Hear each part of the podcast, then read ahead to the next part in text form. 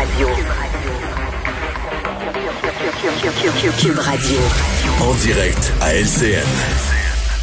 C'est le moment de retrouver euh, dans les studios de Cube Radio Mario Dumont. Mario, aujourd'hui, autant le premier ministre Legault que le premier ministre Trudeau se réjouissent du fait que et le Québec et le Canada se placent dans l'ensemble du G20 en très bonne position concernant la vaccination.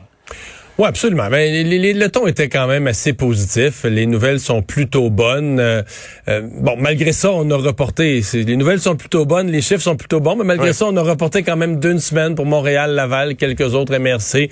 Euh, le passage en zone orange, donc on a voulu être être très prudent. bon, ces gens-là vont quand même avoir des assouplissements. Là, tout le Québec va voir les terrasses rouvrir vendredi, le couvre-feu être relevé ce vendredi, mais le passage en zone orange, ça va être reporté ça d'une semaine.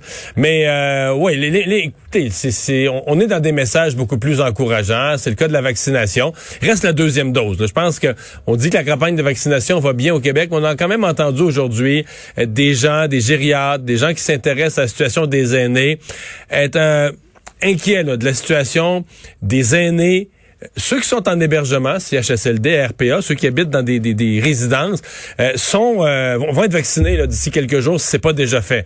Mais c'est ceux qui sont à domicile, ceux qui sont dans leur maison ou dans un appart dans leur appartement, euh, où là, la plupart ont leur rendez-vous déjà fixé, mais loin là en juillet.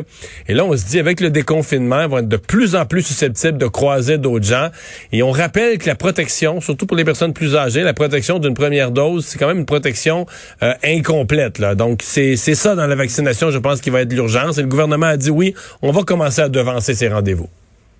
Ben oui, vous parlez justement de ça, la première dose. Même, euh, il y a la résidence Manoir Champlain de l'arrondissement Chicoutimi, là, qui vient d'avoir encore une éclosion là-bas. On a dû refermer la salle à manger, imaginez. Pourtant, tous les gens ont reçu la deuxième dose, mais il y avait déjà quelques cas avant que la deuxième dose ne soit administrée. Ça prend, trois semaines, hein? Ça fait pas la, troisième dose vient d'arriver, mais ça. prend deux à trois semaines avant que la dose soit en plein effet, là.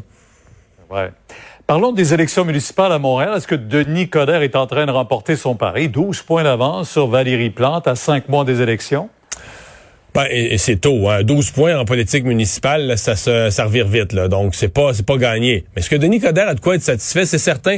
Faut quand même revoir, euh, regarder un peu dans notre rétroviseur. Pierre, il y a mettons, il y a un an et demi, deux ans, il y a encore bien des gens qui disaient ah ben là Denis Coderre, il a aucune chance. Puis il s'est fait battre la dernière fois, les gens étaient tannés de lui. Ben, sais, on le voyait un peu comme enterré là au niveau de ses chances politiques. Alors non seulement il a rebondi, non seulement il est revenu, mais il amorce la course avec 12 points d'avance. Donc pour lui, est-ce que c'est une bonne nouvelle? La réponse c'est oui. Mais est-ce que tout est joué? Certainement pas. Euh, en politique municipale, servir encore plus vite que... Mais, de nos jours, servir vite dans tous les niveaux politiques, mais encore plus en politique oui, municipale. Est-ce qu'on vote pour ou on vote contre l'autre? Toujours un peu des deux. On, on vote surtout contre, un peu pour. Mais ce qui devrait surtout inquiéter Mme Plante, ce qui devrait, à mon avis, euh, l'empêcher de dormir, c'est sa faiblesse sur les questions économiques. À la question, qui est le meilleur pour relancer l'économie, là, Valérie Plante n'est pas 12 points derrière Denis Coderre. Elle est plus de 30 points derrière Denis Coderre. Et ça, pour, pour quelqu'un qui est au pouvoir, pour une mairesse sortante, c'est vraiment désastreux. Donc, euh, elle, obtient de très bons résultats sur des, par exemple, sur les pistes cyclables. On dit, ah oui, Valérie Plante, Valérie Plante, c'est la meilleure pour ça.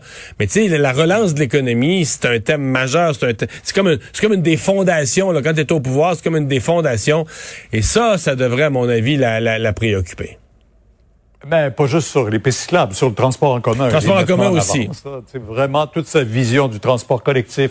Euh, parlons de la réforme de la police. Ça aussi, c'est un, tout un rapport et tout un changement. On demande une réforme complète là, de, de la police au Québec. Il y a des bonnes choses là-dedans. On vise les bonnes priorités, mais j'ai quand même quelques questions. C'est-à-dire que, ben moi, d'abord, je suis pas tellement, parce que là, on est dans l'école, qu'avec ce qui s'est passé aux États-Unis, puis George Floyd, d'abord, ça, ça nous concerne pas. C'est, excusez-moi, la situation est pas pareille ici. On a nos propres problèmes, il faut s'en occuper. Mais euh, on a de la criminalité à combattre. là, on semble dire aux policiers, euh, ben là, à chaque intervention, il va falloir que tu t'excuses d'être policier. moi, je suis pas de cette école-là. Je pense qu'il faut, faut appuyer notre police, il faut la professionnaliser, il faut régler des problèmes. Mais il faut que les, les policiers peuvent pas toujours intervenir sur la pointe des pieds parce qu'ils ont peur qu'on dise qu'ils n'ont pas été ci, qu'ils n'ont pas été ça. Ils, on demande à nos policiers de nous protéger puis de combattre la criminalité. L'autre point du rapport où j'ai un gros point d'interrogation, c'est sur l'UPAC. Je n'ai pas de problème à ce qu'on fusionne des affaires, qu'on intègre à l'UPAC d'autres types d'enquêtes, de fraude, etc., qu'on élargisse. Mais l'UPAC doit rester. L'UPAC peut pas disparaître Il y a eu des problèmes à l'UPAC. L'UPAC s'est attiré de la mauvaise presse. Dans l'opinion publique, les gens ont été déçus. C'est pas parce qu'une organisation nous déçoit qu'on l'abolit. À un il faut se souvenir de ce qu'on a fait avant hier, Pierre. On a créé l'UPAC parce qu'on disait, ça nous prend, avec les problèmes, le ministère des Transports, ça nous prend une unité spécialisée contre la collusion et la corruption pas vrai que là, on oublie ça, on n'aime pas deux, trois affaires qu'ils ont faites, qu'on enlève l'unité. Là. Ça, là-dessus, il y a une prudence pour le gouvernement. Il y, a, il y, a, un aspect également, là, plus de police, de la police également. Alors, il y a des, il y a des aspects intéressants à surveiller là-dedans aussi.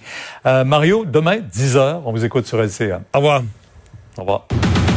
Ici. Alors Vincent, ben on se croise les doigts pour le Canadien ce soir, mais dans le cas des partisans de hockey à Edmonton, euh, ça a été la déconfiture, la déception totale. On espérait tellement de cette équipe avec un des meilleurs joueurs au monde, Connor McDavid, mais là, euh, ils perdent un autre gros morceau à Edmonton. Ouais, tout un après avoir été battu en quatre par les Jets de Winnipeg, ben euh, les fait sur le compte officiel Twitter de Wayne Gretzky, il annonce qu'il quitte ses fonctions de vice-président des Oilers d'Edmonton qu'il occupait euh, depuis 2016. Évidemment, il a été joueur euh, des, des Oilers par le passé, donc euh, quand même un gros changement. Disons qu'il quitte pas dans la gloire. Là. Ben non, et d'ailleurs, il dit les Oilers, leurs partisans et la ville d'Edmonton ont, ont représenté le monde à mes yeux et pour ma famille au cours des 40 ans, et ça n'arrêtera jamais. Avec la pandémie et d'autres changements dans ma vie, je réalise que je ne serai pas capable de dédier le temps et les efforts nécessaires pour appuyer cette organisation de classe mondiale. Euh, par contre, entre autres, le New York Post avait l'information comme quoi Gretzky s'en va comme analyste au réseau TNT qui va présenter euh, la Ligue nationale de hockey, les matchs avec ESPN aux États-Unis euh, à partir de, de à la prochaine saison. Et on lui aurait offert 3 millions de dollars euh, pour analyser. Alors finalement, peut-être moins de pression.